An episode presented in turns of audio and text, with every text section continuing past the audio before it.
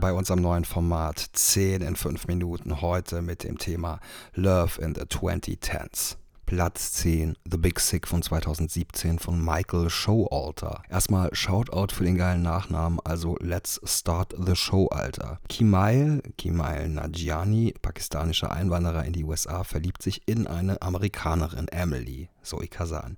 Seine Eltern hatten in dieser Hinsicht jedoch ganz andere Pläne. Auf einmal wird Emily so krank, dass sie in ein künstliches Koma versetzt werden muss und die komplette Situation wird auf den Kopf gestellt. Eine Geschichte, das klingt abgetroschen, aber mitten aus dem Leben, wo meistens auch nie alles nach Plan läuft. Ein Film traurig, realitätsnah, voll bei seinen Figuren, aber auch lustig. Platz 9.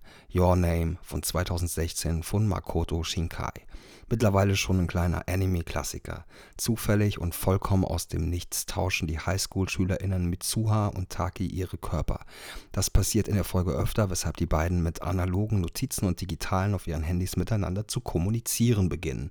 Visuell wunderschön und mit einer Story, die irgendwann total abgefahren und auf eine gute Weise spirituell wird. Platz 8, Sing Street von John Carney von 2016. Der Experte, wenn es um zwei sich annähernde Menschen und coole Musik in den Hauptrollen geht. Nach dem meisterlichen Once und dem soliden Begin Again nutzt er dieses Mal seine vertrauten Grundzutaten und mengt dem Ganzen eine dicke Prise schön cheesige 80s Synthie-Pop-Musik hinzu. Das ist dann manchmal ein bisschen unsubtil und mit dem Holzhammer, aber es sind eben auch die fucking 80s, die nicht besonders für Subtilität bekannt sind. Die Figuren passen und die Musik sowieso, also eine sichere Nummer. Platz 7. Paper Towns von 2015. Damals angepriesen als von den Machern von The Fault in Our Stars. Macher sind in dem Fall aber eher die Produzenten.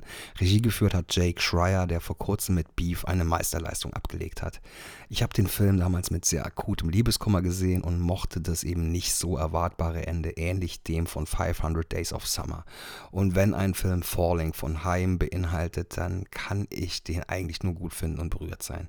Cara Delevines nicht so so ganz krasse Schauspielskills fand ich auch nicht so nachteilig, weil sie ihrem Charakter die richtige Prise Unnahbarkeit verleihen. Platz 6, Star is Born von Bradley Cooper von 2018. Super pathetisch und cheesy und das Remake vom Remake vom Remake. Trotzdem einfach wundervolle Musik, eine wirklich göttliche Lady Gaga und eine tolle Chemie mit Bradley Cooper, der sich natürlich so inszeniert, dass er schauspielerisch auf die Kacke hauen kann. Wenn sein Jackson Maine sich bei einer Awardverleihung besoffen in die Hose pisst und man ihm beim langsamen, aber unaufhaltsamen Fall zusieht, während seine Frau Ellie parallel dazu immer neue Popularitätshöhen erreicht, dann macht einen das echt fertig. Ein Film, wo ich nicht nur nasse Augen kriege, sondern so unangenehm laute Schluchzgeräusche macht, dass ich mich fast schon schämen muss. Auf Platz 4 Mordi von Aisling Walsh von 2016, ein Biopic über die Künstlerin Maud Dowley, die zunächst als Haushaltshilfe anheuert bei dem eigenbrötlerischen und grobschlächtigen Einzelgänger Everett.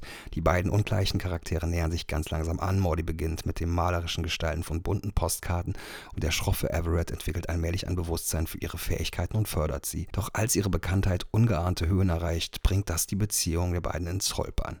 Sally Hawkins ist einfach immer fantastisch und nach Happy Go Lucky ist das wohl ihre zweite Rolle des Lebens. Auf Platz 3 Blue Valentine von 2010 von Derek Cian France.